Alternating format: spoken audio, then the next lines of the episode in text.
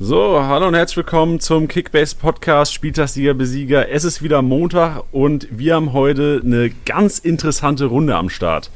Heute geht's um HOH Hertha BSC und dazu, wie immer eigentlich am Start, zuerst mal den, den Stammtisch-Kompan Max. Servus. Alles fit bei dir? Hast du Wochenende überstanden? Äh, ganz schlecht. Ich bin auch, äh, ja, ich bin ein bisschen gereizt. Ich habe mit, mit Haberer habe ich hinten noch rausgeholt, aber ansonsten ja, sauer, stinke sauer. Spieltagssieger Besieger. Der Kickbase Podcast. Jeden Montag auf deine Ohren. Okay, dann geben wir vielleicht nochmal zwei, drei Minuten, sagen wir mal unserem, unserem Gast heute Hallo, dem, dem Herder Insider. Also ich muss zuerst mal sagen, bevor du Hallo sagst, ähm, ich kenne keinen, der mehr über Hertha weiß als du. Yannick, grüß dich. Tagchen aus Berlin. Ja, und danke für die Blumen. Ja, kein Ding. Das sind jetzt hohe Anforderungen. Also hast auf jeden Fall Druck hier zu liefern heute. ja, ich gebe mein Bestes. Sehr gut, schön. Ja, ähm, dann würde ich sagen, äh, zuerst mal kommen wir nochmal zu Max. Max, vielleicht ein bisschen beruhigt jetzt in den letzten 20 Sekunden. Ähm, hast du so, war es so schlimm am Wochenende oder übertreibst du ein bisschen? Also die Kohlen aus dem Feuer haben für mich geholt Boyata. Danke da schon mal an unseren Hertha-Experten. Ähm, der, also den habe ich halt einfach super günstig noch eingekauft und habe den mal reingeschmissen und habe mich wahnsinnig gefreut, dass er dann auch gespielt hat und vor allem meiner Meinung nach gut gespielt hat. Vielleicht kann mich dabei Yannick äh, nochmal eines Besseren belehren. Ich habe ihn eigentlich sehr, sehr positiv gesehen. Und ähm, ansonsten kannst du dir nicht vorstellen, ich habe Sabitzer unglaublich teuer gekauft, Harvards unglaublich teuer geholt, äh, mit ganz viel äh, emotionalen Kosten, auch mit Titi ja eben. Und äh, da punktet gar nichts bei mir. Ähm, bin irgendwie Neunter geworden. Die, äh, ja, brauche ich gar nicht drüber reden. Das ist katastrophal gerade. Wie lief es denn in der Kickbase Pro League? Äh, sehr gut, da haben wir gewonnen. Mit Abstand. Ja, ey, wenigstens was, also wenigstens im Büro eine gute Stimmung. Ja, auf jeden Fall. Da haben wir uns richtig abgeklatscht heute Morgen. Stark, ey. Kickbase Rules. Und äh, Yannick, ich meine, du hast mir erzählt, du spielst in sechs Ligen, ist das richtig? Jo. Und wie, wie lief es bei dir am Wochenende? Hast du sechs Spieltagssiege geholt? Äh, wenn man die Tabelle umdreht, ja. Nee, also, lief auch ziemlich bescheiden. Ich glaube, ich habe in einer Liga die Tausender-Marke geknackt. Sonst, äh, ja, wie Max halt auch so Kandidaten wie Harvards, ne, wo du halt einfach mega enttäuscht bist danach, wenn du dir jetzt so denkst, das ist ein Spieler, den nehme ich die ganze Saison mit und der muss eigentlich liefern, gerade für das Geld und dann kommen da so, was waren das, 50 Punkte rum oder so. Ist halt bitter, kommt man auch wieder ins Grübeln, aber eigentlich habe ich auch schon entschlossen, dass ich den nicht verkaufen werde. Also ich ziehe es durch. Aber also sonst, äh, ja. Eine richtige Depri-Runde heute, richtige Selbsthilfegruppe, weil ich habe auch Harvards und habe auch mit ihm natürlich nicht gepunktet. Vielleicht sollten wir erstes Topic mal Kai Harvards ansprechen, wenn wir alle drei hier schon Harvards-Besitzer sind und eigentlich nach dem Wochenende ähm, die, die, sein Trikot nicht mehr tragen würden. Ja. Gibt's also schwierig. Gibt's ein, also ihr habt schon gesagt, es ist ein klassischer Kerl, den du durch die Saison tragen würdest, weil es einfach ein riesen Investment ist und gerade, weil halt, ich meine, du kannst von keinem außer vielleicht Sancho erwarten, dass er jedes Wochenende über 120 Punkte macht, konstant und vielleicht Thiago und Witzel und was weiß ich. Aber im ja, Grunde genau. ist, ist, ist Reus, äh, ist äh, Havertz jemand, wo ich vor der Saison gedacht habe, gerade wenn du so die Spiele in der Rückrunde gesehen hast, der Kollege, wenn der diesen Pace von der Rückrunde unter Bosch hält, macht er dir 7000 Punkte im Jahr. Also ich würde ihn eh so oder so nicht abgeben. Auf jeden Fall nicht ähm, zum jetzigen, zur jetzigen Zeit mehr. Also jetzt hältst du ihn halt einfach durch und ich glaube, er wird auch seine Punkte machen. Er hat ja auch im ersten Spiel direkt ge, ge, gehüttet. Also ähm, jetzt geht's die nächste Runde gegen Union. Ich glaube, da wird er ganz stark auftrumpfen, weil er da einfach mehr Platz haben wird, äh, ja, auch mehr Freiheiten haben wird, irgendwie den Ball dann auch richtig zu verteilen. Ähm, obwohl die, die werden ihm schon auch versuchen, auf den Füßen zu stehen. Aber jetzt gegen Dortmund ist einfach der Spielverlauf für ihn super unglücklich gewesen, soweit ich das ähm, gesehen habe.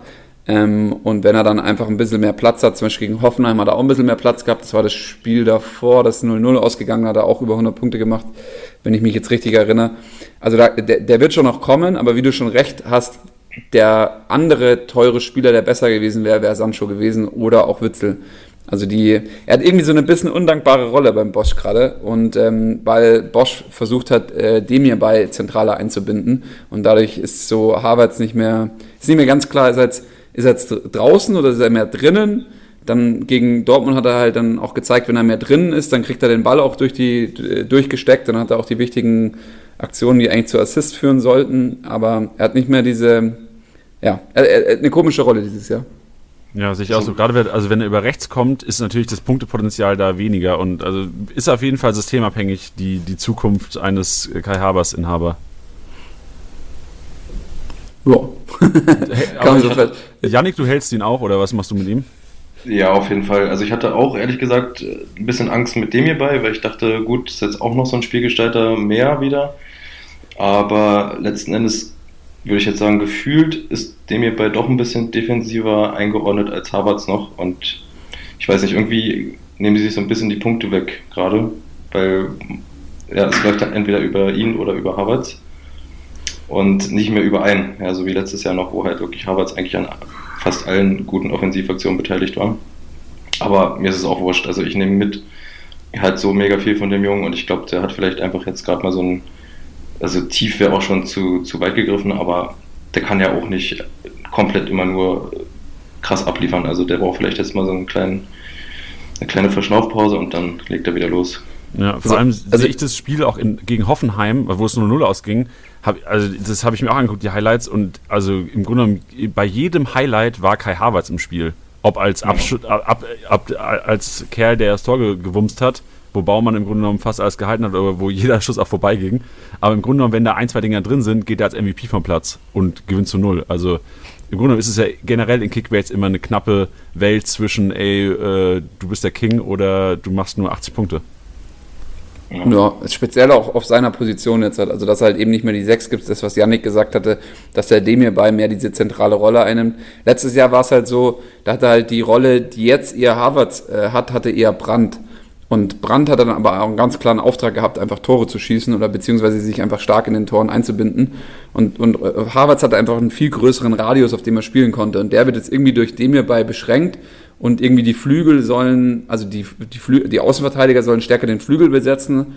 Und dann ist er also nicht so ganz auf dem Flügel. Und ich glaube, wir hatten ein ähnliches Problem in der Nationalmannschaft bei Löw gehabt, also auf jeden Fall gegen Holland äh, war das Problem da, da wurde er irgendwie eingewechselt relativ spät und hat eine total unglückliche Figur abgegeben. Und es ist aber, weil er da nicht weiß, was seine Rolle ist, also im, im, im er hat dann keine fest definierte Rolle auf dem Platz. Jetzt gegen Dortmund hatte er die eigentlich, aber dann geht halt das Spiel 0-4 aus. Also und wie du schon sagst, dann ist es manchmal auch knapp, weil er hat ja den einen Durchstecker gehabt und wenn der dann drin ist, ich glaube, Bellarabi war es, oder bin ich jetzt nicht komplett falsch liegt, der das Ding dann halt versemmelt. Ähm, und ich glaube, dann wo Volland noch in der Mitte eigentlich gefault. Und, und eigentlich, das wäre schon ein Assist gewesen. Also dann sind schon irgendwie 40 Punkte mehr, 45 Punkte mehr und dann schaut es ja auch wiederum anders aus. Also das ist alles, also der, der wird schon noch kommen. Ja, zumal ja. er auch die Elfer schießt, ne? also spätestens da werden noch ein paar Punkte rollen. Guter, guter Ansatz. Ich meine, Elfmeterschützen sind ja eigentlich immer eine konstante, konstante Nummer. Ja. Aber vielleicht sollen wir über einen Elfmeterschützen sprechen, der vielleicht nicht mehr der Elfmeterschütze wird, Luca Waldschmidt. Auf einmal auf der Bank gehockt am Wochenende in Hoffenheim. Ähm, und Freiburg auch noch 3-0 gewonnen. Äh, was machen Kickbase-Manager mit Waldschmidt, frage ich euch. Ja, bitte. Also ich habe mich auch äh, leider gegen Schmid und für Waldschmidt entschieden in einer Liga für diesen Spieltag und habe es dann auch bitter bereut. Gut, also Schmid war jetzt auch nicht so die Obergranate. Also wenn er das eine Tor da gemacht hätte, vielleicht hätte ich mich richtig geärgert. So ging es eigentlich noch. Nur 100 Punkte verschenkt.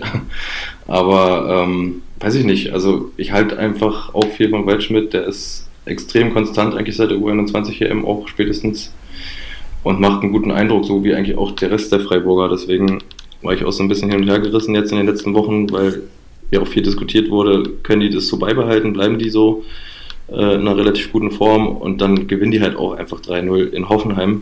Hätte ich jetzt auch nicht unbedingt mit gerechnet. Aber ich glaube, ich halte ihn noch so ein, zwei Spieltage, um zu gucken, wo es hingeht. Ob er äh, wirklich jetzt äh, für, na, nicht direkt Haberer, ne, aber der hat ja jetzt auf jeden Fall gespielt und auch geliefert gleich. Ob er dann wirklich erstmal Bankspieler ist oder nicht, aber kann es mir nicht vorstellen. Der ist einfach, dafür ist also, gut drauf. Also ich glaube, es ist eine Variante definitiv von Streich, die er dann hat ähm, gegen, gegen ja, spielende Mannschaften, die sehr kompakt stehen. Und da ist er dann eher nicht die Variante Waldschmied. Ähm, aber das müsste ich mir jetzt noch genauer anschauen, dass man da so ein richtiges Bild erkennt. Also so halten würde ich auch empfehlen. Ähm, jetzt hatte ich noch eine Frage. Du spielst in sechs Ligen. Kannst du mir mal ganz kurz auch erklären, wie du das so wie du es so managementmäßig machst? Also wie viel, wie viel Zeit investierst du dann jeden Tag in, in, in Kickbase oder pro Liga? Ja, kommt ganz drauf an. Also man guckt natürlich, also ich gucke schon, dass ich relativ schnell immer mit meiner Mannschaft zufrieden bin für die Woche. Und da muss ich halt auch nicht mehr so viel auf dem Markt unterwegs sein. Das heißt, man spart sich dann eigentlich schon mal ein bisschen was ein, wenn man zum Beispiel eine Liga für sich schon abgeschlossen hat und sagt, okay, da kann jetzt kommen, was will, die ist erstmal safe. Ähm, ansonsten, was auf jeden Fall hilft, ist die Beta-Version durch das neue ähm, Tool mit den, wie sagt man, also um die Spiele auf den Markt zu setzen, ja, dass du einfach kurz durchrusht. Also ähm, man kann halt wirklich innerhalb von fünf Minuten sechs Ligen abfrühstücken, indem du einfach kurz reingehst, alles auf den Markt hast, was du irgendwie auf dem Markt haben willst. Und das, dann bist du halt um fünf nach zehn durch, wartest eine Stunde und hast die neuen Angebote. Also das geht ziemlich schnell. So das Markt sondieren an sich, klar, ist zeitaufwendig, aber das macht man halt mal zwischendurch, beziehungsweise ich spiele halt, habe kein Playstation, spiele kein FIFA, nichts, äh, halt nur Kickbase. Und das ist halt so die einzige App, die ich sozusagen spiele, von daher kann man da auch mal ein bisschen mehr Zeit mit reinnehmen. Ja, ja, sehr schön. Das freut uns auf jeden Fall. Also da, mich interessiert noch ein weiterer Punkt, ist, wie ist es denn dazu gekommen? Also wie ist es historisch dazu gekommen, dass du jetzt sechs Ligen zockst? Ähm, also ich habe festgestellt, dass ich in den ganzen Jahren jetzt noch keine Taktik gefunden habe, die mich hundertprozentig überzeugt. Und um das rauszufinden, muss man halt einfach verschiedene Varianten durchprobieren. Das heißt, ich habe jetzt äh, einfach die letzten Jahre immer sechs Ligen gespielt und geguckt, was funktioniert, indem ich in jeder Liga eine andere Taktik spiele. Und auch dieses Jahr, beziehungsweise letztes Jahr war ich dann auch nicht happy am Ende, habe noch nichts gefunden, was irgendwie so richtig funktioniert hat und mache es halt dieses Jahr wieder, um zu gucken, ähm, was ist so der, der beste Weg zum, zum Meister. Und, also, und was, für Takt, was für Taktiken hast du da ausprobiert bis jetzt? Also es ist dann zum Beispiel in der Einliga spiele ich halt wirklich nur so auf äh, Possible MVPs, ne, dass man sich halt so viele gute Spieler wie möglich holt. Also jetzt in der Einliga zum Beispiel habe ich dann Harvard, Sancho, Reus und Alcázar. Der Rest ist dann halt so Kleingemüse, ne? oder wie die Janni auch schon gesagt hatte, er füllt dann einfach mit Aufsteigern auf, so habe ich es jetzt auch gemacht. Funktioniert eigentlich ganz gut, weil ja auch Aufsteiger nicht immer komplett ablosen. Ja, also gerade wenn man sich jetzt mal Union letzte Woche angeguckt hat, da hatte ich halt auch mega Glück, so mit einem Trimmel oder so. Und ähm, dann in der anderen Liga halt komplett random, also wirklich so Spieler, die potenziell eher nicht Top 10 sind, aber dann auf einmal doch Top 10 sind, so wie jetzt gestern zum Beispiel Serda, ja, Spieler für 4 Millionen, wo du nicht mitrechnest, dass der 200 plus rausgeht an einem Spieltag. Ähm, dann wieder eine Liga, wo man halt so ein bisschen gemischt spielt, ne? also so, ich sag mal, wo jeder Spieler so ungefähr 15 Millionen wert ist. Ne? Da kommst du auch schon auf eine ganz gute Mannschaft, die ganz gut was reißen kann. Also ist immer unterschiedlich. Gibt wie gesagt verschiedene Ansätze und so richtig äh, am meisten überzeugt mich eigentlich die Variante, überall erstmal ohne Torwart reinzugehen und lieber noch einen Feldspieler mehr zu nehmen, der potenziell mehr Punkte macht das mache ich in Einliegen so bis zur Winterpause und dann ab der Winterpause musst du ja dann wirklich auf allen elf Positionen Punkte holen, sprich spätestens dann kommt ein Torwart dazu und dann ist auch der Weg zur Meisterschaft geebnet. Ja, sehr, sehr interessant auf jeden Fall der Ansatz. Also, ähm, also Janni, kannst du dich da wiederfinden in einer von den Taktiken? Sorry, dass ich jetzt so viele Fragen frage, aber ich bin gerade so interessiert. Ist auch geil. Also vor allem sechs Ligen finde ich total beeindruckend. Also wirklich. Also ich muss sagen, ich finde mich in dieser, dieser Taktik äh, Get the MVP so ein bisschen wieder. Also ich habe es ja auch schon den letzten Podcast ein bisschen angesprochen, dass ich auch auf, also ich habe mir jetzt auch Kimmich, Thiago, Havertz geholt und baue eigentlich auch für Wochenende für Wochenende quasi so ein bisschen mehr Aufsteiger mit ein, um die Löcher zu füllen. Also habe immer auch einen 500k-Torwart und versuche in die Feldspieler zu investieren. Geht bis jetzt so Medium auf, weil einfach halt Thiago und Havertz noch nicht so da sind, wo ich sie ähm, erwartet habe. Aber ich denke, von der Taktik her, wenn man wirklich, also ich würde auch Leuten empfehlen, das ist aber jetzt auch meine Meinung dieses Jahr so ein bisschen. Ich weiß nicht, ähm, letztes Jahr habe ich es auch ein bisschen anders gehandhabt. Ich meine, hätte ich jetzt sagen wir, das ist einfach nur Glück gehabt hat. Hätte ich jetzt Sancho gehabt statt Havertz, würde es auch noch mal anders aussehen. Also im Grunde genommen ist dieser Gedanke, get the MVP, gar nicht so schlecht, weil du langfristig, ich meine, im Januar, Februar kriegst du keinen kein Brocken mehr oder in, sehr, in wenig Ligen ab einer gewissen Anzahl kriegst du keine Brocken mehr. Also langfristig denke ich, dass dieses Get the MVP auf jeden Fall den, den krassesten Spielspaß hast und vielleicht am Anfang halt ab und zu mal Wochenenden hast, wo du vielleicht mal mit 500, 600 rausgehst, aber dafür langfristig sicherlich so der, der King in der Liga bist, weil du einfach die Brocken hast. Zumal ja, du. Ja, sorry, sprich, du zuerst. Also, nee, nee, nee weil, weil, also ich fühle mich da total bestätigt, weil ich habe mir gerade äh, Hazard geholt für 38 Millionen, also genau. Interessant. Denkst du, der ist, also ist ja auch ein interessanter Topic eigentlich. Jetzt, wenn wir Dortmund sehen über links, Brandt jetzt auch nicht optimal gespielt eigentlich, so ein bisschen enttäuscht gegen seinen Ex-Club, meiner Meinung nach einfach übermotiviert gewesen, wollte zeigen, ey, ähm, ich bin besser geworden hier bei Dortmund. Meiner Meinung nach noch nicht, aber kommt ja vielleicht noch. Aber meinst du, Hazard wird dem den Rang ablaufen über links wieder? Äh, also ich hoffe es auf jeden Fall. das war jetzt eine ganz schöne Investition ähm, in, in meine Get the MVP-Taktik. Ähm, ich habe auch Sabitzer irgendwie mit 38 oder 39 komplett overpaid, so weil ich die dann jetzt, also ich, ich bin ich bin ein Fan von der Taktik, äh, spiele das Spiel auch schon länger und glaube, sie ist sehr erfolgreich, wenn man dann eben den Atem hat, äh, auch mal kurzfristig ein paar schlechte Spieltage in Kauf zu nehmen. Ähm, aber ich bin, äh, ich, ich bin überzeugt von Hazard. Ich, ich, ich, also, wenn man lange Kickbase gezockt hat, ich mache das jetzt auch schon seit fünf Jahren, ähm, ist der Junge eigentlich halt immer, weißt du, also man erinnert sich halt an, an, an seine Saisons, wo der dann einfach irgendwie jeden Spieltag gefühlt die 200 holt. Also das, was jetzt Sancho gerade macht. Ähm, und, und bei Sancho, man weiß es nicht, vielleicht ist es auch einfach der, der zukünftige Mbappé oder Mbappé 2.0. Ähm, aber eigentlich denke ich mir immer bei solchen, irgendwann knicken sie auch mal ein bisschen ein. Boah, gewagt. Also ich, ich, ich, ich sehe es, ich sehe das Potenzial von Hazard auch, also von der, von der spielerischen Qualität und vom Potenzial Kickbase-Punkte zu machen, ist es auf jeden Fall einer, der in den Top 10 anzurenken ist, also der Top 11 der Saison, würde ich sagen. Aber ich sehe auch, dass Sancho meiner Meinung nach dieses Jahr auf jeden Fall den MVP holt. Also es ist dieser Junge, wenn was bei Dortmund geht, über den. Also ich meine, mhm. Reus hat ja am Wochenende auch nur Punkte gemacht, weil er im Grunde genommen die zwei Tore gemacht hat. Sonst ist ja der, also im Grunde genommen denkt Dortmund, wenn es bei Dortmund mal nicht läuft, geben die Sancho den Ball. Das ist so der the guy. Und bei, bei, im Vergleich jetzt bei Bayern ist es so, klar, Lever, der macht die Buden, der wird auch Torschützenkönig werden, würde ich mich auch mal aus dem Fenster lehnen. Aber im Grunde genommen hast du bei Bayern keinen so, wo du sagst, okay, dem gebe ich den Ball, wenn es mal eng wird. Oder beziehungsweise ja, wahrscheinlich Thiago, aber trotzdem hat der die Offensivaktion nicht, die Sancho hat. So ja, ich glaube ich glaub auch, die, die Bayern haben dieses Problem auch nicht, weil da haben die fast alle Spieler, die da auf dem Platz sind. Also das, das ist wirklich, das hat sich geändert an der Bayern-Mannschaft, die da jetzt mittlerweile auf dem Platz steht. Ähm, die braucht keinen, also da hat ja immer der, ich weiß gar nicht, war das Kahn oder Effenberg, die dann immer gesagt haben, da gibt's keine Lieder mehr oder so. Ähm, da ist aber wirklich alle auf dem Platz mittlerweile, diesen, diesen, die strotzen so krass vor Selbstbewusstsein, weil ich nicht finde, dass sie ein leichtes Spiel gegen Leipzig da hatten ähm, und also im Endeffekt gebe ich dir einfach die ganze Zeit nur recht. Also ich glaube, Dortmund hat noch so ein bisschen das Problem, dass sie es irgendwie manchmal einem überlassen müssen oder einer muss es machen. Witzel war das letztes Jahr zu häufig, deswegen haben sie hinten raus keine Puste mehr gehabt, weil der auch keine Puste mehr hatte. Ähm, Reus kann das Spiel auch an sich nehmen und übernimmt auch Verantwortung. Aber irgendwas ist auch noch bei Reus, weil bei der Nationalmannschaft kann er es auch nicht ganz. Ähm, und deswegen, ja, könntest du auch recht haben. Und ich glaube, gegen Leverkusen, ich habe das Spiel jetzt nicht so im Detail gesehen, aber es könnte schon stimmen, dass du da sagst, naja, das war dann der Playmaker am Ende des Tages Sancho und dann haben die auch natürlich ein hohes Urvertrauen in den Jungen. Aber was ich halt glaube, ist, ist, ist, der hat letztes Jahr eine bombastische Saison gespielt und der spielt jetzt schon wieder eine bombastische Saison. Jetzt kommt die Champions League dazu. Wenn er das wirklich durchhält, dann ist das einer der besten Fußballer, die es gibt. Also wenn, wenn, er, wenn er dieses Niveau ein zweites Jahr noch durchhält und der keinen Knick hat, das, weil, weil die, die Besten haben halt keinen Knick. So Cristiano Ronaldo hat fast keinen Knick so in seiner ganzen Karriere gehabt. Und, und dann, ist, dann sprechen wir schon nicht mehr über einen der besten Bundesligaspieler, dann ist das ein Weltklasse-Spieler so.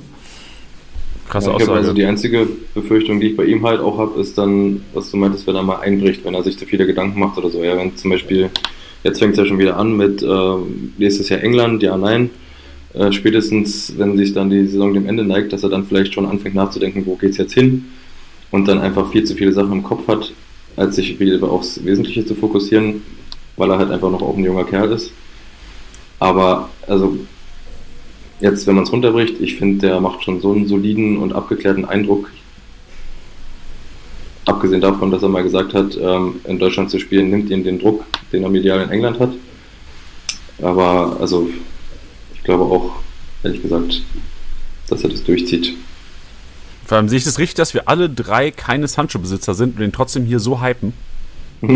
Ja, der ja. bei mir, also in unserer Liga, in, unserer, äh, in der Champions League bei Kickbase, da hat ihn auch der größte, mein größter Konkurrent. Also mich wurmt's gerade ins. Ja. Ich habe ihn wirklich gesehen, wie er ihn geholt hat von der Transfer, vom Transfermarkt und dachte mir so, so oh, da hat er einen Fehler gemacht, der Loner.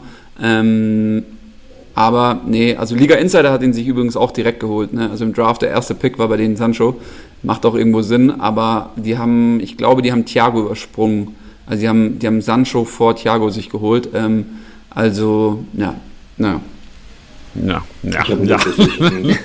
ist, ist, ist ein madiges Thema. Springen wir weiter. Ich habe mir mal ein paar Leute rausgeschrieben, die so ein bisschen einen Hype hatten die letzten Wochen. Wir haben schon ein paar davon angesprochen. Ähm, ich meine, einer davon äh, war Waldschmidt, der auch der so ein bisschen Hype hatte, aber wir haben uns gesagt, wir reden mal heute über ein paar Leute, die richtig gepusht wurden in Foren, in der App, krasse Marktwertsteigerungen bekommen. Und jetzt fragen sich viele bestimmt, die vielleicht dann nicht so ein gutes Wochenende hatten, was mache ich mit den Leuten? Und da wollten wir vielleicht einfach mal ein paar abklappern. Jetzt die Expertise, die wir haben, der Berliner am Start hier.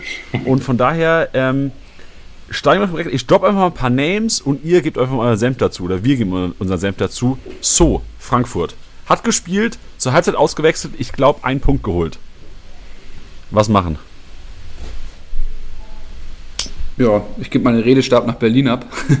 ja, abwarten. Also der ist jetzt ja gerade erst so einigermaßen reingerutscht. Er ist klar Wunschspieler von Hütter, ähm, wird definitiv auch sich da seinen Platz erobern, würde ich sagen.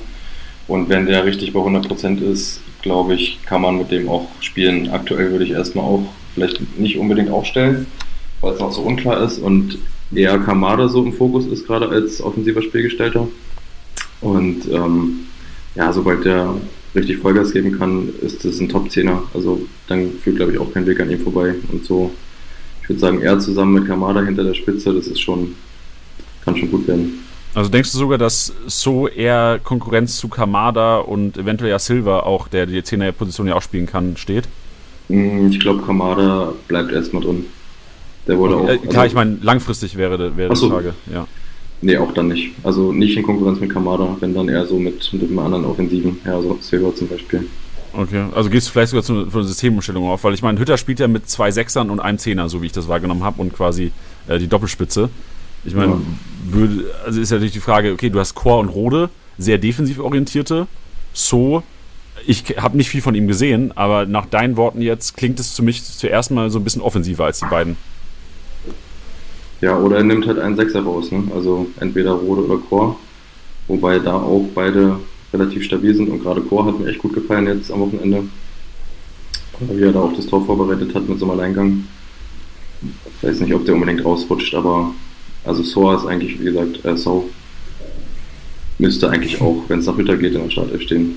Machen wir aber zwölf Spieler in die Startelf. Machen wir zwölf Spieler rein.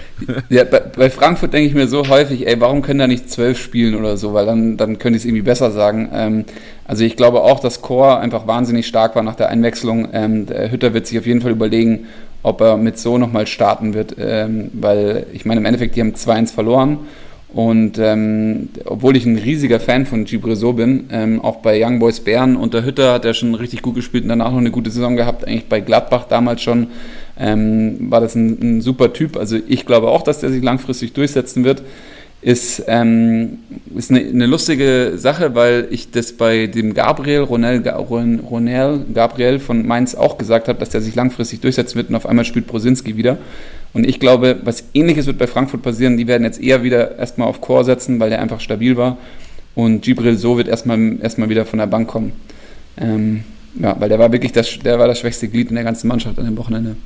Also können wir vielleicht als Keepers Manager, wenn man es jetzt hört und Konkurrenz aus der Liga vielleicht nicht hören, vielleicht noch sagen, ey, vielleicht in die WhatsApp-Gruppe mal schreiben, will jemand so haben, vielleicht noch drei, vier Millionen raushauen, dann mhm. eventuell wieder Core kaufen. Ja, der, der steigt ja auch gerade wieder. Also ich würde jetzt, ich habe ihn jetzt auch geholt, um so ein bisschen Geld zu machen noch die Woche mit ihm. Aber aufstellen werde ich definitiv auch am Wochenende Kamada wieder. Okay, wie sieht es denn aus? Ähm, ein anderer Frankfurter, Bas Dost, jetzt äh, meiner Meinung nach überraschend. Also ich habe eigentlich mit ihm gerechnet in der Startelf. Aber jetzt inzwischen Pacencia so ein bisschen als Nummer 1 Stürmer rausgestellt. Was macht man mit Bas Dost? Ähm, halten. Also meiner Meinung nach. Also den kannst du auch, den kannst du auch aufstellen, wenn er nur eine Viertelstunde spielt. Also der ist bei diesem, der ist in dem Frankfurt-System, das ist einfach so gefährlich, das ist so offensiv. Der wird seine Chancen bekommen, ähm, auch wenn er nur ein paar Minuten spielt. Das ist so ein bisschen, ähm, ja, das war so ein bisschen wie letztes Jahr eigentlich bei Frankfurt auch. Also ich habe auch Jovic immer draufgelassen ähm, wenn ich ihn hatte, auch wenn er dann nicht in der Startelf war, habe ich mich überhaupt nicht geärgert, weil ich wusste, der wird noch seine 20 Minuten bekommen oder 25 Minuten und das sind so starke Fußballer. Auch der Dost ist einfach so gefährlich im, im Strafraum und Frankfurt wird auch immer, immer seine Chancen bekommen. Egal, gut, jetzt gegen Bayern und Leipzig wird es vielleicht mal eng oder so, generell, aber jetzt gegen, gegen Augsburg, hey, äh, lass diesen Abraham abgefälschten noch zu Paciencia durch. Dann, dann wischt er den mit dem Kopf rein, weißt du? Ähm, und dann steht es da irgendwie 2-2. Ähm, also da, da würde ich mich jetzt nicht so, äh, da würde ich mich jetzt nicht einscheißen. Ich habe auch noch ein Gebot offen auf ihn auf jeden Fall.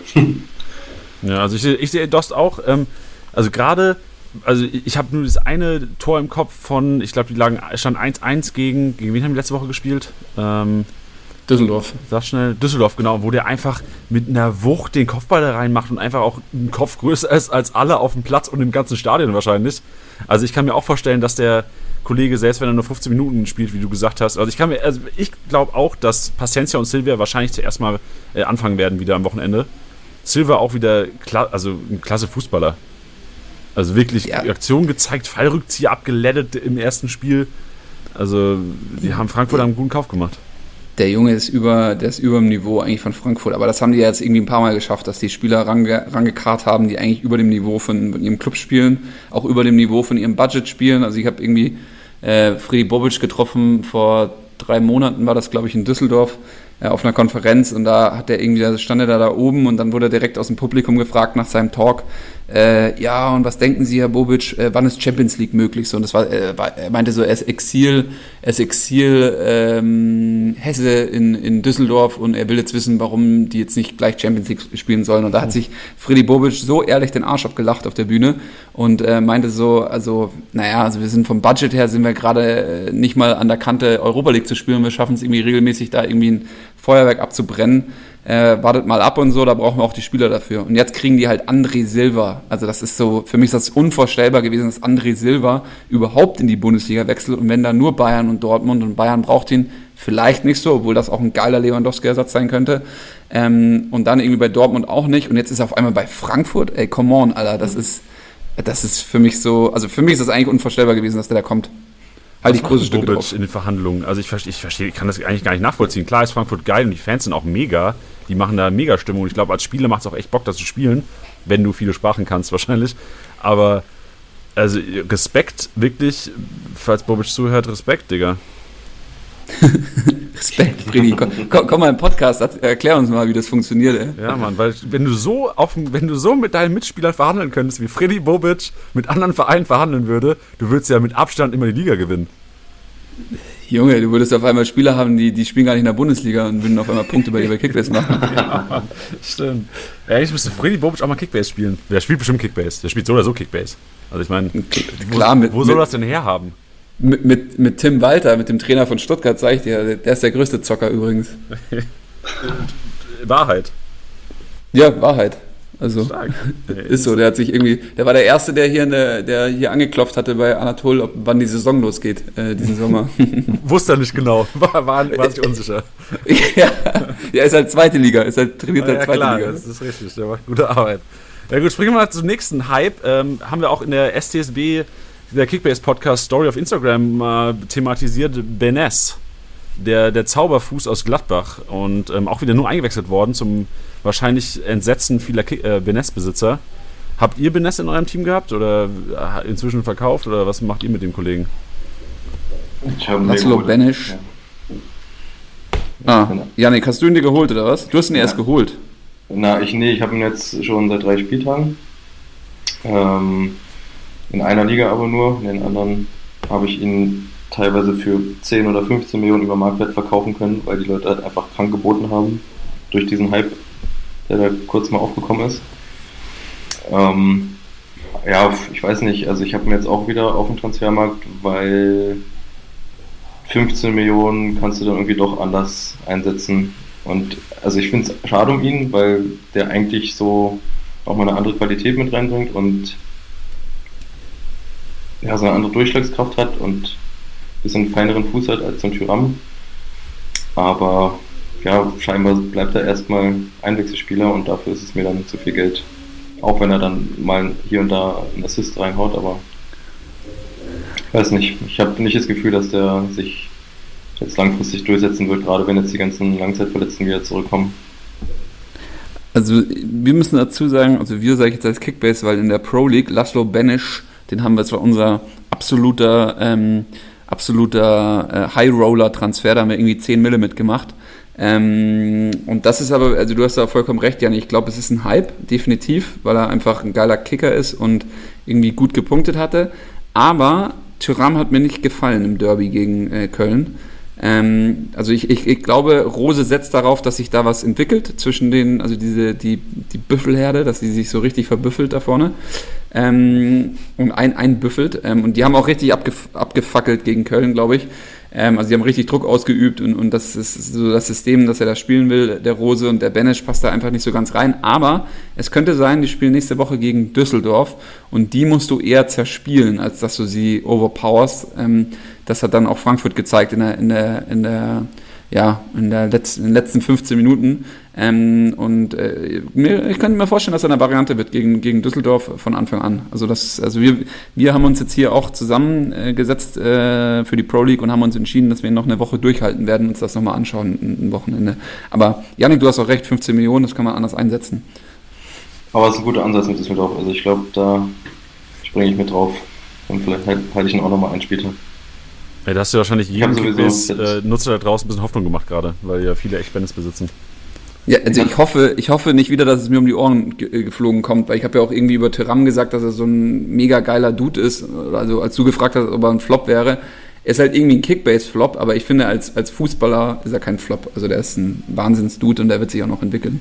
Ja, apropos Flops, ähm, ich habe auch hier ganz groß und lautstark gesagt, dass Freiburg nichts mehr wird dieses Jahr. Ey, muss ich auch nochmal sagen, wir haben, Leute auf Instagram haben auch geschrieben, haben gesagt, ey, Janni, du hast ein bisschen äh, was mit deiner Expertise los. Ich verstehe ja auch, dass ihr, ich soll vielleicht mal Vertrauensfrage stellen hier, weil also das tut mir echt leid für alle da draußen, die jetzt ihre Freiburger verkauft haben. Ich habe auch alle Freiburger weggeklatscht weil ich auch wirklich, ich erzähle ja hier nicht, äh, also ich erzähle ja wirklich, was ich wirklich denke.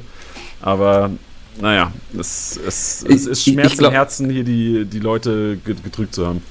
Also wir sind ja vorhin einmal kurz abgebogen, als es eigentlich um Freiburg ging. Und da wollte ich auch nur dazu sagen, Freiburg immer stark die ersten zehn Spieltage, weil der, der Streich, und das hatten wir auch schon, glaube ich, am Anfang der Saison auch irgendwie besprochen, ähm, weil einfach Streich, ich meine, das ist der, also wenn man mal guckt, wie viele neue Trainer in der Bundesliga sind, und wenn man dann irgendwie von Experten immer hört oder vor allem auch von Leuten, die viel Kickbase zocken und denen ich auch sehr vertraue, ähm, die mir dann sagen so, hey, ich achte auch darauf, ob, ob der Spieler unter einem neuen Trainer spielt, weil das muss ich erstmal einspielen und das merkt man so ein bisschen bei Kickbase ähm, muss man halt sagen, naja, welcher Trainer ist denn schon sehr, sehr lange im gleichen Verein und, und kennt alle seine Spieler und so. Naja, das ist halt bei Freiburg so.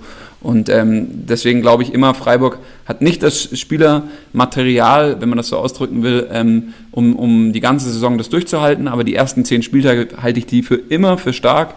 Deswegen habe ich immer irgendwie einen Haberer oder ich habe immer irgendwie einen, einen Schmidti oder halt irgendwie, also den, den Schmied und, ähm, oder so ein Günther oder sowas, äh, ja, dann Petersen, Waldschmidt waren sehr teuer dieses Jahr, aber das sind immer, das ist immer Value for Money. Also jetzt auch wieder Heinz, krasser Value for Money. Also kann man, also gut, ja, hat jetzt eine Zeit lang nicht gespielt, aber jetzt hat er irgendwie 237 Punkte geholt. Also was geht ab? Der wird auf jeden Fall, das wird der nächste Hype-Spieler. Ich sehe schon wieder die Leute in Liga Insider kommentieren, das ist der geilste Typ der Welt. Und dann, Ey, dann spielt, spielt wieder Schlotterbeck. Ja, genau. Dann spielt, äh, dann spielt wieder Schlotterbeck. Bei uns ist er für 10 Mille weggegangen, also ganz schön heftig. Uh, Trust. Aber äh, an sich ist ja auch ein Innenverteidiger von Freiburg ist ja auch 10 Mille wert. Aber muss er halt spielen. Ja, auf jeden Fall. Ja.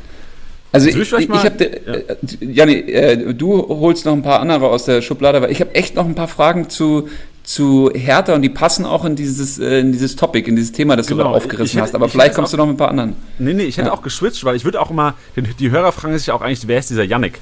Verstehst du? Wir lachen hier schon eine halbe Stunde und wir haben zwar gesagt, Yannick, riesen Hertha-Experte, aber das kann ja im Grunde genommen auch ein, aus, ein, Kerl aus Hamburg kann ja auch sagen, ey, ich bin Hertha-Fan und ich weiß viel über, über den Verein. Ähm, vielleicht sollen wir einfach mal sagen, wer Yannick überhaupt ist. Yannick, willst du mal kurz ja. sagen, warum, also du kannst ja auch ein bisschen angeben jetzt. Warum bist du denn der Hertha-Experte? ja, ähm, dann gebe ich mal an, nein Quatsch. Also mein Bruder spielt in der U23 aktuell, also ist jetzt seit äh, einigen Jahren bei Hertha Torwart und hat es jetzt bis zur U23 gebracht. Ähm, klar, da ist man halt ziemlich nah dran, beziehungsweise ich verfolge auch schon lange die ganzen Jugendmannschaften durch ihn auch und bin halt also einfach wirklich fast überall dabei. Ähm, und also geht der Sache auch viel nach, kriegt viel natürlich mit, aber die richtigen Insights, die bleiben natürlich hinter verschlossener Tür. Ja, das ist immer so ein bisschen der Zwiespalt. Also ich muss dann schon auch viel selber rein recherchieren und ackern, aber ähm, so grundlegend ist es natürlich was anderes, als wenn du jetzt, sagen wir mal, keinen hast, der da irgendwie einen direkten Draht hat. Aber, ähm, aber, stehst du dann da auch am Trainingsplatz und, und, und siehst den auch zu? Weil das ist, äh, das hat er mir irgendwie Janni mal gesteckt, dass er einen kennt, der da auch mal am Trainingsplatz zuguckt. Dass ja, er immer was, was also du siehst quasi die, die, die tägliche Form äh, der Hertha-Spieler sozusagen? Ja, also das öffentliche Training. Also die, die ähm, verschlossenen Trainingseinheiten natürlich auch nicht. Aber alles, was öffentlich ist, da kann man ja einfach hingehen und sich das angucken. Das ist natürlich schon für so einen Spieltag doch manchmal ganz hilfreich, ne? auch wenn jetzt vielleicht unter der Woche anders trainiert wurde, als dann letztendlich die äh, Formation am Wochenende ist. Aber man kriegt schon so ein paar mehr Eindrücke, besonders wenn man halt mal gucken will, wer ist gut drauf, wer ist schlecht drauf. Ne? Zum Beispiel letzte Woche hat die Bild Luke Backe so krass zerrissen, ähm, eventuell kein Startelf-Kandidat mehr, bla bla bla. Schlecht trainiert, dann kann man sich halt davon auch mal selber ein Bild machen. Und das war dann auch schon ganz interessant zu sehen. Also es wurde tatsächlich mir so auch bestätigt, würde ich sagen. Also so doll sah das nicht aus. Aber dann stand er trotzdem in der Startelf, also irgendwie. Und wie, wie ist da so die, ähm, so die Teamchemie? Also was, wer ist da so, wie, wie, muss man sich das vorstellen? Ist irgendwie so Grujic der Leader dann auch im Training oder ist das irgendwie so, ich stelle mir auch so ein bisschen André Duda vor, dass das irgendwie so der, der Chabo da ist bei denen oder, oder also kennt man da auch ein bisschen was? Ja, die sind schon, also untereinander echt alle cool miteinander. Also es, äh, hier Kalu ist ja so der Spaßvogel der Truppe ähm, wohl auch jetzt auch neben dem Platz immer wirklich am Flachsen und der zum Beispiel sich halt so mit Duda und Shelbrett immer so ein bisschen gegenseitig neckt. Also Shelbrett so möchte gern äh, Styler ist, wird er immer aufgezogen von Kalu. ähm, ja, aber ansonsten also so Lieder im Training, weiß ich nicht, also stark ist halt, äh, hat ein ganz krasses Standing mittlerweile, würde ich sagen, weil er einfach einen riesen Sprung gemacht hat, seit er da ist und jetzt auch Vizekapitän ist und am Wochenende auch mal als Kapitän aufgelaufen ist. Ähm, aber so klar, dieses, dieses richtige Anfeuern, das machen schon so die ein bisschen erfahrenen Leute. Also dieses Anheizen untereinander. Ibisevic, der dann halt mal auch äh, sich mal schnell ein Wortgefecht liefert mit irgendjemand, wenn irgendwas nicht passt. Okay, also im Grunde genommen ist es jetzt auch, also du hast jetzt, ich glaube dir auf jeden Fall, dass du krass Insiderwissen hast. Wir haben ja auch letzte Woche schon ein bisschen geschrieben und du hast ja auch schon ähm, paar Sachen da aus dem Training entnommen. Du meinst auch letzte Woche, dass es, dass du davon ausgehst, dass es eine krasse Überraschung gibt am Wochenende nach deinen ja. Trainingsbesuchen. Und äh, du hast gesagt, du, du weißt noch nicht richtig was, aber im Grunde genommen kannst du jetzt ja sagen, ähm, warst du der Sache bewusst, dass sie mit Doppelsturm spielen und Selke letzte Woche? Ja, ne, genau, das war halt so, viele haben gesagt, ähm, es wird definitiv Luke Bacchio links starten und Wolf rechts und nur wieder eine Spitze, weil Jovic ja geäußert hatte, da wird es äh, keinen Luke Bacchio als alleinige Spitze geben. Und ähm, keiner hat einfach damit gerechnet, dass, also nicht wirklich damit gerechnet, dass dann Selke als Doppelspitze mit Luke Bacchio auch läuft, dass Luke Bacchio auch überhaupt spielt, äh, nach den ganzen Aussagen da. Und dann ist auf einmal halt Ibisevic 90 Minuten auf der Bank ja, und Selke spielt durch hat sich von, von seiner Seite aus ein bisschen angedeutet, finde ich, weil der halt extrem viel Druck macht, auch im Training und halt einfach zeigt, ich will unbedingt, ich muss in die Startelf, ich will jetzt mal wieder auf, auf was auf die Kette kriegen. Ähm, ja, und so das, das kam dann im Vorfeld so ein bisschen über den Kicker auch ein bisschen raus, dass doch schon eher auf 3-5-2 spekuliert wird. Aber so richtig wusste es halt auch keiner. Und deswegen dachte ich mir, okay, das wird auf jeden Fall viele überraschen wenn dann wirklich einfach Luke Backe mit Säge da im Doppelsturm steht. Aber krass, also ich verstehe nicht, ich habe auch diese, Lese, diese Meldung bei Kicker und Bild gelesen, dass die meinen, ey, Selke vielleicht Startelf ähm, oder hat gute, ich finde es krass, dass, wie schafft es denn dann quasi Kicker und Bild, wenn die, die sind ja nicht Brüder, die sind ja nicht Bruder von einem Kick, äh, von einem, von einem Hertha-Profi. Wie schaffen die es denn, dann, die haben ja auch einen Mann drin sitzen, der denen sagt, ey, Selke, vielleicht am Wochenende Startelf, schreib mal einen Artikel. Die werden ja nicht aus dem, die werden ja nicht würfeln und sagen, oh, Selke, Namen einfügen. Ja, gute Frage. Sollte ich mich vielleicht mal ein bisschen dranhängen an die Jungs. Okay, dann kriegen wir raus. Du siehst auch, wohnst du, wohnt dein Bruder noch äh, mit dir daheim? Oder ist es zu, zu privat jetzt die Frage? Ich weiß nicht. Wo, der, der, wohnt in Berlin, ich auch. Okay. Ja, das heißt, genau, du, du, chillst du auch manchmal mit den, mit den Hertha-Profis so ein bisschen dann? Oder bist du dein Bruder? Ja, schon, ja, ich nicht so. Also die gehen halt, äh, sind ab und zu mal zusammen unterwegs natürlich. wo man sich ja auch kennt aus dem Training, aber also ich bin jetzt nicht irgendwie fast dicke mit irgendeinem von dem oder so. Ich würde mich da so dranhängen und einfach alles versuchen rauszubekommen als Kickbase Manager. Ich würde sagen, ey Digga, sag mal, du hast doch, was macht dein Füßchen? ja, also, also wir haben, da, wir haben da einen ganz geilen Physio, also ein Physio, der, also in der, in der Bayern-Liga oder die Liga, die von den Bayern-Pros mal geführt wurde, der hat auch ein Physio mitgespielt. Ähm, von welcher Mannschaft sage ich jetzt nicht. Äh, und der, der hat immer die anderen Physios angerufen. Geil. Ja, das, ist, das ist eigentlich der beste Kontakt. Mannschaftsarzt. Ja, klar, klar, natürlich. Die ganzen Angeschlagenen, die gehen ja am Arsch vorbei. Du weißt ja eh besser. Ja. ja, was auf jeden Fall lustig war, er war halt in der Vorbereitung mit dabei auch komplett und hat sich ein Zimmer mit Boyata geteilt. Und ähm, da habe ich ihm halt auch geschrieben, ne, weil Boyata noch angeschlagen war und habe gesagt, komm, massier ihm noch mal ein bisschen die Schenkel jeden Abend noch ein bisschen mehr, als er eigentlich braucht. Geil. Junge, ja, Boyata, also Boyata fand ich stark, Janik. Das wollte ich dir auch noch, genau, wollte ich auch noch drauf zurückkommen. Ähm, mega. Also hätte ich nicht gedacht, dass der zum ersten richtigen Pflichtspiel dieses Jahr so reinhaut gleich. Also hat sich im Training auch schon angedeutet, das ist halt wirklich so ein richtig krasser, so ein Mentalitätsmonster, so ein richtiger Krieger. Dann hat man auch gesehen, ganz andere Ausstrahlung auf dem Platz jetzt als zum Beispiel Rekik noch die letzten Wochen. Aber echt äh, ordentliches Spiel abgeliefert. Also Fand ich auch. Macht Hoffnung. Ey, also ich habe ich hab große Hoffnung eigentlich in die Hertha. Ähm, muss ich sagen, weil äh, ich, also ich habe da mir jetzt Duda nochmal geholt, dann äh, Boyata eben geholt, Toruna Riga hatte ich drauf, äh, Spekulatius gebaut, irgendwie äh, Wolf haben wir uns in der Pro League geholt, ähm, weil wir den eigentlich auch äh, konstant bei, ja, sag ich mal, 80 bis 110 Punkten sehen, so, also ist eigentlich ein ganz guter Value for Money gerade. Ähm, von, von Selke, von Luke Bacchio lasse ich die Finger weg. Ähm, sind mir irgendwie zu teuer. Selke immer schon, immer schon enttäuscht. Äh, Kalu, Anatol hat den, keine Ahnung, warum man den immer kauft, aber der kauft den immer. den habe ich noch nie stark gesehen. Und Skelbrett, da habe ich immer das Gefühl, also da steht immer 90 und 0. Äh, das ist bei Skelbrett schon irgendwie jetzt dreimal passiert. Und ich denke mir immer so 90 und 0. Also der hat dann irgendwie, ach, ach krass, der hat über 90 Minuten 0 Punkte geholt. Ah, grandios. Ähm, Plattenhardt äh, leider irgendwie eine Enttäuschung, obwohl der eigentlich ja äh, gut unterwegs war. Ähm, und, und ich hatte da irgendwie so, nee, aber so Krujic und Duda und Wolf und Boyata und eigentlich stark auch und so.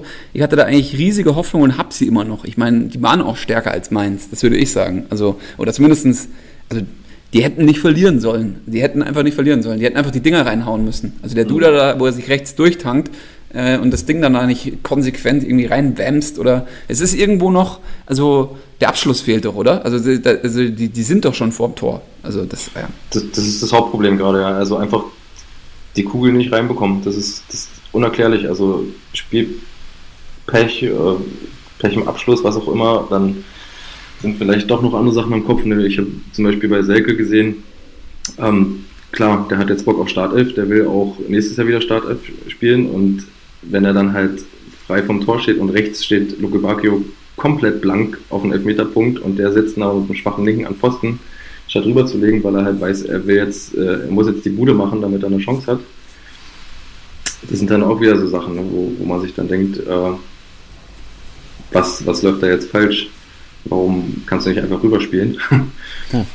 ähm, oder warum geht dann jetzt äh, der Fallrückzieher von Luke Bacchio nicht mehr rein. Ja, könnte, ihm ja, könnte, könnte man ihm auch mal gönnen. Also, aber passiert halt einfach nicht. Also das, die Ansätze sind gut, ja, über alle Spiele hinweg. Also vielleicht ein bisschen mit Ausnahme von Schalke, das sah irgendwie ganz komisch aus.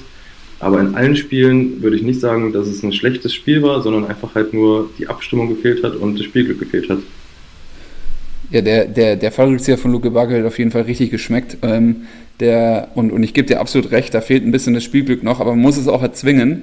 Ähm, und ich dachte eigentlich, und deswegen hatte ich auch so nach der Teamchemie gefragt, so wie du das halt eigentlich siehst, weil, weil wenn du jetzt sagen müsstest, so wer ist der stärkste Spieler bei der Hertha? In, also wer wäre das für dich so? Ganz klar, Breach. Also ganz also, klar, oder? Also, ganz, ganz klar. Also, also das ist auch der Spieler, den ich in allen sechs Ligen überall krass overpaid habe, um ihn auf jeden Fall mitzunehmen durch die Saison. Auch letztes Jahr schon weil der einfach konstant liefert. Also der kann halt auch schlechte Spiele machen und trotzdem noch ganz gut punkten. Ist jetzt durch das neue Punktesystem dieses Jahr noch nicht so richtig geil gelaufen, teilweise, aber ist mir egal. Also der, der kommt mit vor allem, weil er halt äh, Liverpool vor der Nase hat. Ne? Der will unbedingt den Sprung schaffen, für Liverpool zu spielen und nicht äh, bei einem grauen Maus äh, Mittelfeldverein aus der Hauptstadt. um es jetzt mal hart zu sagen. Aber ähm, der ist halt, der hat den Ehrgeiz, der hat Bock, der weiß, dass er gute Spiele liefern muss, der weiß, dass er Tore schießen muss, damit er halt irgendwie eine Chance hat, sich da rein zu äh, sneaken nächstes Jahr bei Liverpool. Und deswegen muss der liefern und der wird es auch machen. Also den schätze ich so ein, dass er das komplett durchzieht. Also ich, glaub, ich glaube, wenn ich jetzt nicht komplett falsch liege und ich dachte eigentlich, Czovic ähm, wäre ein Trainer wie Dalai gewesen. Also ich dachte eigentlich, das ist ein, ein Dalai-Klon am Ende des Tages so. Nur irgendwie andere Nationalität vielleicht noch. Aber ähm, da habe ich mich irgendwie ein bisschen, bisschen glaube ich, das habe ich irgendwie missverstanden, dieses Konstrukt da, weil der Czovic schon taktisch ähm, variabler spielen lässt. Also der hat mehr, also mehr Variationen drin, was aber erstmal am Anfang gar nicht gut ist, weil die Mannschaft muss sich gerade finden und die haben diesen Luke Bacchio relativ teuer gekauft und da müsste er eigentlich erstmal in, einem, in einer stabilen Formation irgendwie seine Rolle finden, weil auf den wird irgendwie gerade viel abgeladen und irgendwie kann er das nicht liefern gerade, aber wie soll so ein junger Bursche das auch liefern irgendwie? Aber die Sache ist, ist, was denen dazu eigentlich fehlt, ist doch so eine Woche Dardai. Also so eine Woche äh, Paul Dardai tritt ihnen in den Arsch im, im, Training und dann hauen die aber sowas von Paderborn daheim im, im Olympiastadion weg. Also so denke ich es mir gerade. Aber vielleicht äh, kommt ja auch Flamme Dardai äh, im Training vorbei und, und, und schreit nochmal ein bisschen rum. Ja, kann ich mir auch gut vorstellen. Also, also ein bisschen auf dem, auf dem Putz hauen. Auf der anderen Seite, wie du auch schon sagst, klar, er ist definitiv viel variabler in dem Spielsystem, aber das kann halt auch zum Nachteil führen. Also das kann halt auch nachteilig sein, weil wenn du halt gerade bei einer komplett neuen Mannschaft und neuen Spielern und eben diesem Rekord, Neuzugängen etc., dann hast du noch eine Vorbereitung, wo nicht einmal die gleiche Mannschaft aufeinanderfolgend auf dem Platz steht. Dann hast du noch einen Wolf, der nochmal schnell mit reinrutscht und auch direkt in der Startelf steht. Ähm, dann hast du, wie gesagt, Luco Baggio, Rekordeinkauf, ja, von dem jetzt irgendwie, was weiß ich, erwartet wird, der hier teilweise schon mit Ronaldo verglichen wird, einfach nur, weil er drei Buden in, in München macht. Äh, das sind halt alles so Sachen, die einfach noch ein bisschen zu viel sind gerade. Und dann kommt halt dazu irgendwie gefühlt jede Woche ein neues Spielsystem. Dann im Spiel selber auch nochmal drei, vier Umstellungen. Ja, wer soll da noch mitkommen? Also ich glaube, das ist so dieses das Hauptding, womit man einfach rechnen muss, dass man dem Ganzen einfach ein bisschen Zeit zum Reifen gibt.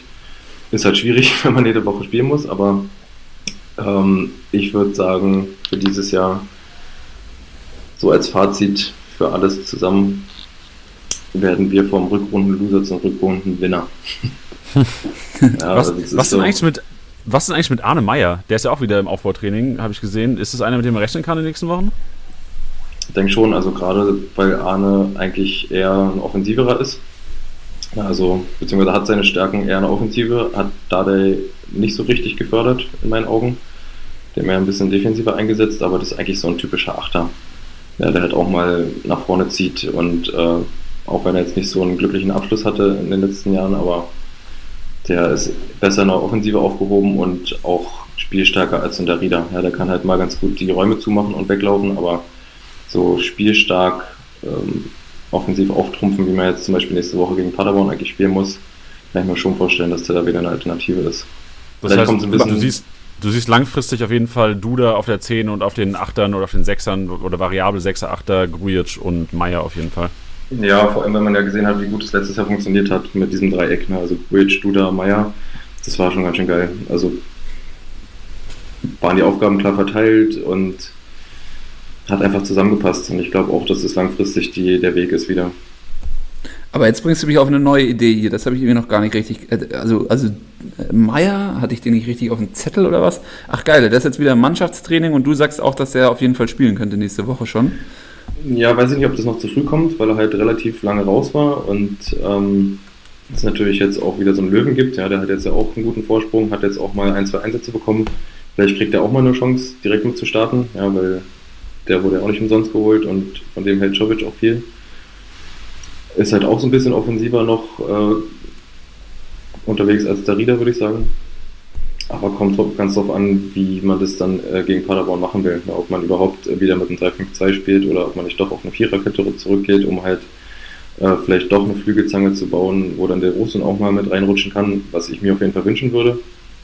weil der definitiv derjenige ist, der am aller, allermeisten in die Startelf muss. Wenn man sich mal anguckt, was der so gewirbelt hat, wenn er eingesetzt wurde. Ähm, ja, also ich würde Meier noch ein bisschen Zeit geben, ehrlich gesagt. Aber, aber was würdest schon. du sagen, was würdest du sagen, nach äh, so einer normal laufende Hertha-Saison, alle sind fit, alle sind gleich fit, äh, Hertha wird irgendwie, was, was werden die normalerweise immer Neunter werden? Die, jetzt haben sie eigentlich immer gebucht, so dieses Ticket, neunter Platz so für mich, ähm, also sage ich jetzt einfach mal so, äh, wer wären die drei äh, punktstärksten Hertha-Spieler, also Grujic würdest du sagen, ist eigentlich der, müsste, müsste die meisten Punkte holen bei Kickbase und wer wären die anderen zwei? Also Wolf hat mir schon extrem gut gefallen, dadurch, dass er, also dafür, dass er extrem kurz dabei ist nur, ganz schön Alarm gemacht schon auf der Seite und auch viele gute Aktionen gehabt. Den würde ich mir auf jeden Fall holen, beziehungsweise mit dem spiele ich jetzt auch erstmal. Und der Rosun langfristig. Also das sind so die drei, mit denen ich auf jeden Fall gehen würde. Ich habe es Jan ja auch schon erzählt, also Abwehrspieler würde ich erstmal die Finger von lassen, wenn man sich mal anguckt, was so die letzten Spieltage alles an lustigen Defensivaktionen bei uns rumgekommen ist.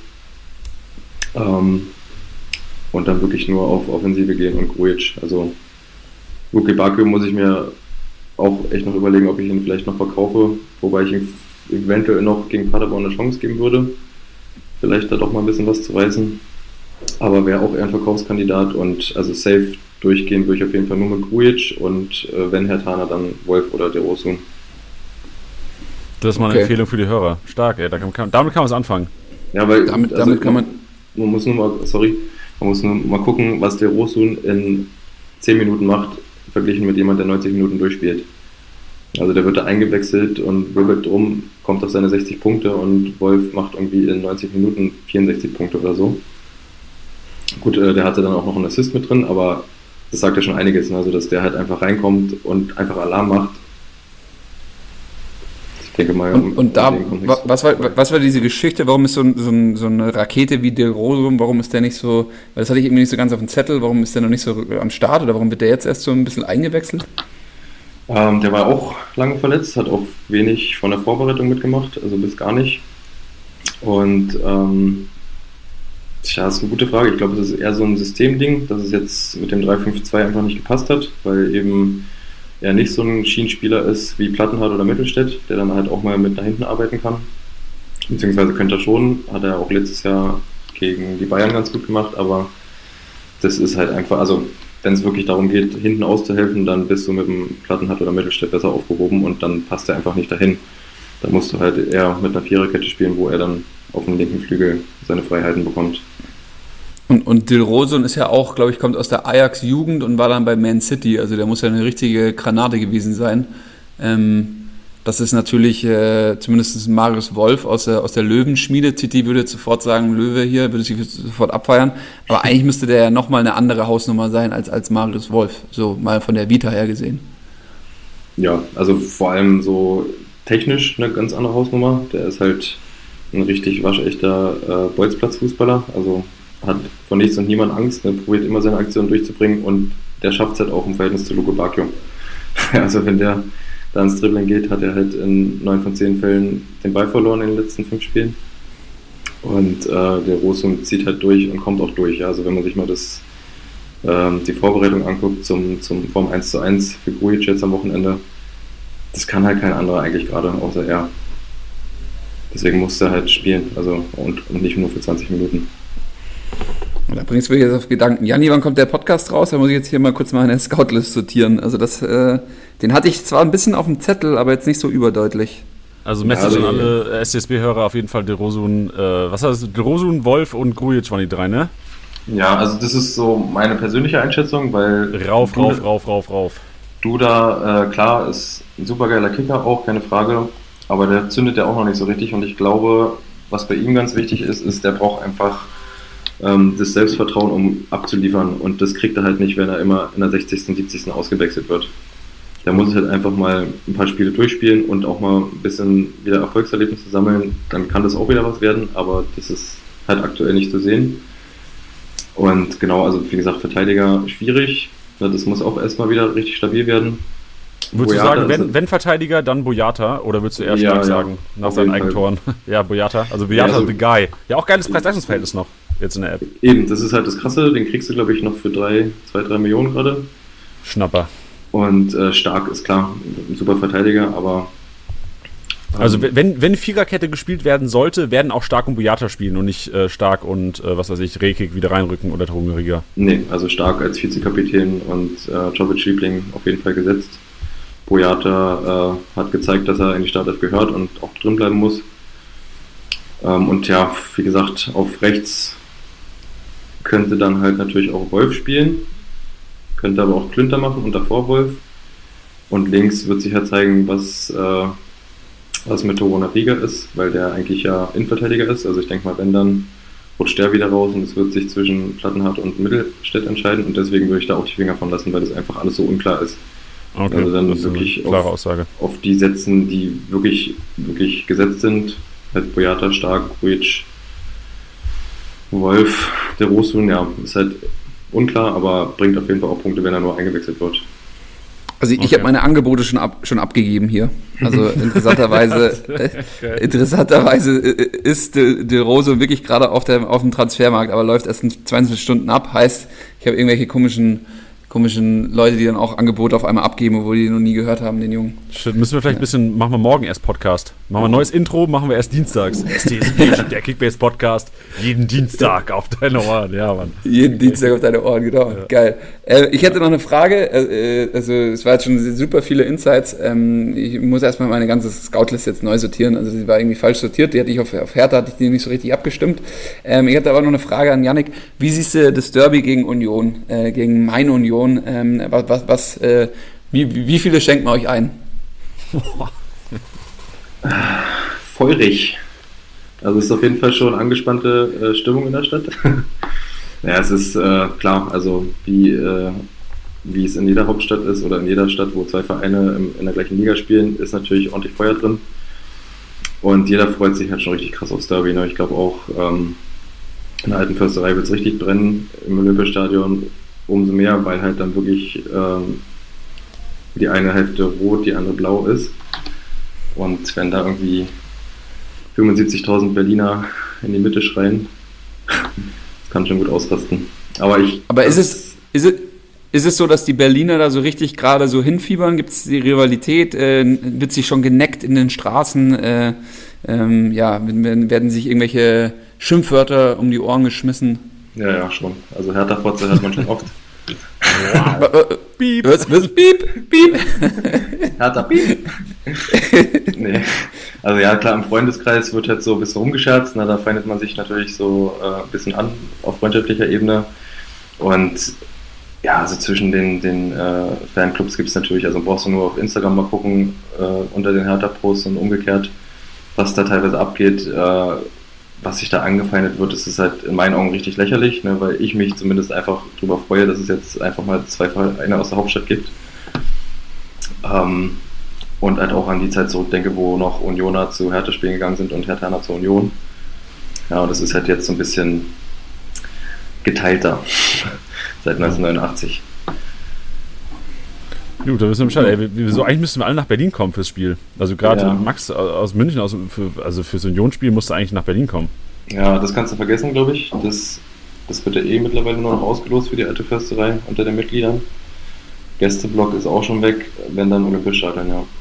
Ja, sagst deinem Bruder Bescheid, der soll mal äh, Niklas Stark Bescheid sagen, dass, dass die Jungs von Kickbase kommen hier. Wir, wir kommen. Ja, Bo- Boyata, wir machen auch Boyata die Schenkel. Ich, ich vor allem.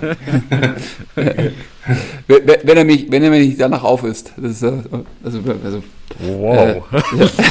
Nein, also wenn, wenn ich da seine, in seine Augen geguckt habe, wie er da manchmal äh, den Gegner quasi angerannt hat äh, in, in, in Mainz, da habe ich, da hab ich mir schon richtig Sorgen gemacht um Unisivo oder sowas, weil er den halt, weil da dachte ich, okay, der kretscht den nicht nur ab, sondern der, der äh, bedient sich da irgendwie gleich anderen, anderen Methoden, um den abzublocken. Ähm, und äh, ich bin ein Riesenfan von dem Jungen.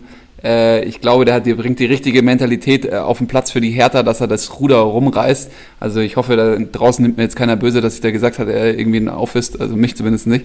Ähm, ich meine, es ist absolut positiv, ähm, weil ich von dem Jungen sowas von überzeugt bin. Und ich glaube, der wird auf 15 Millionen mindestens steigen. Ja, Boah, Aussage. Ja, ja halt, es, es ist, ist so der, der gerade gefehlt hat, nur mit dieser richtigen so, so Kämpfermentalität. Das Kampfsau. ist halt, ja, richtige Kampfsau einfach und die hinten halt auf jeden Fall gefehlt hat, vor allem. Geil. Dann kommen wir mal ähm, so ein bisschen zum Abschluss jetzt. Wir haben jetzt eine Stunde gequatscht. Wir müssen noch eine Sache ansprechen. Ähm, wir haben letzte Woche auf Instagram mal gefragt, was die Leute denn denken, wer MVP wird. Und ähm, es waren viele krasse Sachen dabei. Ich kann euch gerne mal so ein paar Sachen. Also letzte Woche, unter der Woche vorm Spieltag, wurden die Tipps abgegeben. Und da wo, Leute haben gesagt, was weiß ich, äh, Ilsanka macht zwei Buden gegen die Bayern. äh, Neven Subotic mit Dreierpack äh, bei einem 3-2-Sieg gegen Bremen mit 490 Punkten, hat jemand geschrieben. Geil. Boah, das wäre so geil. Ja. Und auch Uwe mit 312 Punkten. hey, hey, hey, hey, Uwe, krass. Fünf, fünf Dinger kassiert gegen Schalke und trotzdem irgendwie 80 Punkte gemacht oder so. Also der Junge, der ist. ein Kickbase-Spieler. Der spielt für Kickbase. Der, der spielt nur für Kickbase. Oder Burgi. Wir, wir, haben auch einen, einen Kommentar gekriegt. Burgi! Hattrick gegen Paderborn. Wer drin gewesen? Junge, was ist mit Burgi los, Alter? Er, äh, er verballert nur. Also, ja. Na. Hätte fast ja, geklappt. Auf jeden Fall hatten wir einen. Ja, sag ruhig, Janik. Ich, ich fand es auch so, ich habe zur Burgsteller irgendwo gelesen, der einzige Spieler, der aus zwei Metern das Scheuntor nicht trifft, aber trotzdem über 200 Punkte macht. Ja. ja. das ist wirklich so. Ey, ey, ey, aber genau so, oder? Genau so. Also, das ist total krass. Die, die krankesten Dinger nicht reingemacht, aber trotzdem irgendwie 200 Punkte. Also, krass. Ja, also wir, hatten, wir haben auf jeden Fall viele Kommentare gehabt und einer hatte wirklich, also wir haben es heute schon geteilt in der Story, weil es einfach so beeindruckend war, dass dieser, dieser Kerl, also Tarek sein Name, ähm, ich, wir haben ihn auch direkt mal kontaktiert und ein bisschen mit ihm geschrieben. Ähm, der hat wirklich getippt, also ich lese einfach mal vor, Zitat, wirklich, also keine Lüge jetzt, letzte Woche Donnerstag oder Mittwoch haben wir das gemacht.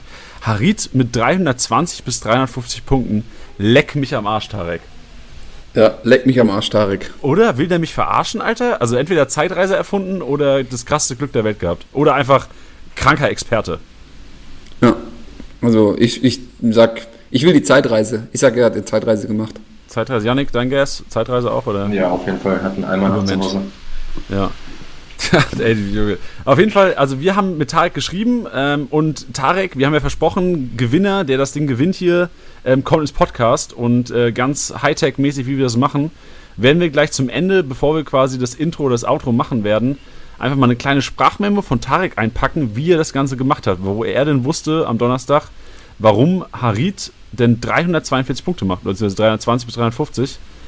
Respekt, also. Und, ach, und was witzig war, ich meine, du, Max aus München, ähm, Tarek hat mir geschrieben, es ist wichtig zu sagen, dass er aus Ismaning kommt. Okay, ja, ein Gruß nach Ismaning. Ist Gruß das nach Ismaning. Kickbase-Hauptstadt oder sowas in, in, München? Ist es bekannt dafür, dass da nur Kickbase-Spieler wohnen? Oder? Ismaning City. Ähm, ja, da, keine Ahnung, weiß ich nicht. Also da hängt ein riesig, das, äh, was ist in Ismaning? Ismaning, das ist der Zone, glaube ich. Der Zone ist in Ismaning. Nee, ah, weiß ich okay. nicht. Ismaning ist eine krasse Stadt. Eine krasse, also auf jeden Fall haben sie einen krassen Propheten am Start, Tarek. Der Prophet Tarek aus Ismaning, krank. Ja, also von, von mir den höchsten Respekt, also vor allem auch äh, Harid auszucallen und dann recht zu haben und dann auch noch die Punkte, also leck mir am Arsch, das ist schon richtig gut. Das ist echt gut. Also hat auf jeden Fall verdient hier mal, also er kann auch, also es ist so ein bisschen Ego-Push, der kann auch jetzt einfach rausdroppen, also ich habe die Sprachnachricht schon, ich werde es jetzt auch reinschneiden. Ähm, der Kollege hat, äh, also die letzten fünf Minuten hier gehören nur dir. ja, sehr geil. Ja, ja gut, auf jeden Fall, ich, ja. ich freue ich freu mich drauf, äh, zuzuhören. Vielleicht lernen wir noch was. So, hallo liebes Kickfest-Team, liebe Community. ja, ich fühle mich natürlich geehrt, dass ich hier mit Harit den richtigen MVP ausgesucht habe, auch noch genau mit der richtigen Punktzahl. Ziemliches Glück gehabt, würde ich sagen. Und wie bin ich drauf gekommen? Also letztes, letzte Woche, Anfang letzter Woche war er auf dem Markt bei uns äh, in der Liga für knapp 11,5 Millionen. Und ich konnte mich auch an die Zeit daran erinnern, äh, wo er bei Schalke angefangen hat und dann auch gut eingeschlagen ist, dann auch Marktwert zwischen 20 und 25 Millionen hatte. Und dachte mir dann so, ja, jetzt auswärts gegen Paderborn, eh sichere Startelf, da kann er schon gut einschlagen, vor allem für den Marktwert. Ich glaube, dann für 2 Millionen drüber habe ich ihn dann bekommen. Also nicht wirklich overpaid. Ähm, der hat mir dann tatsächlich auch den Spieltag gerettet, ähm, weil ich Alaba auch noch aufgestellt hatte der sich ja dann kurz davor verletzt hat.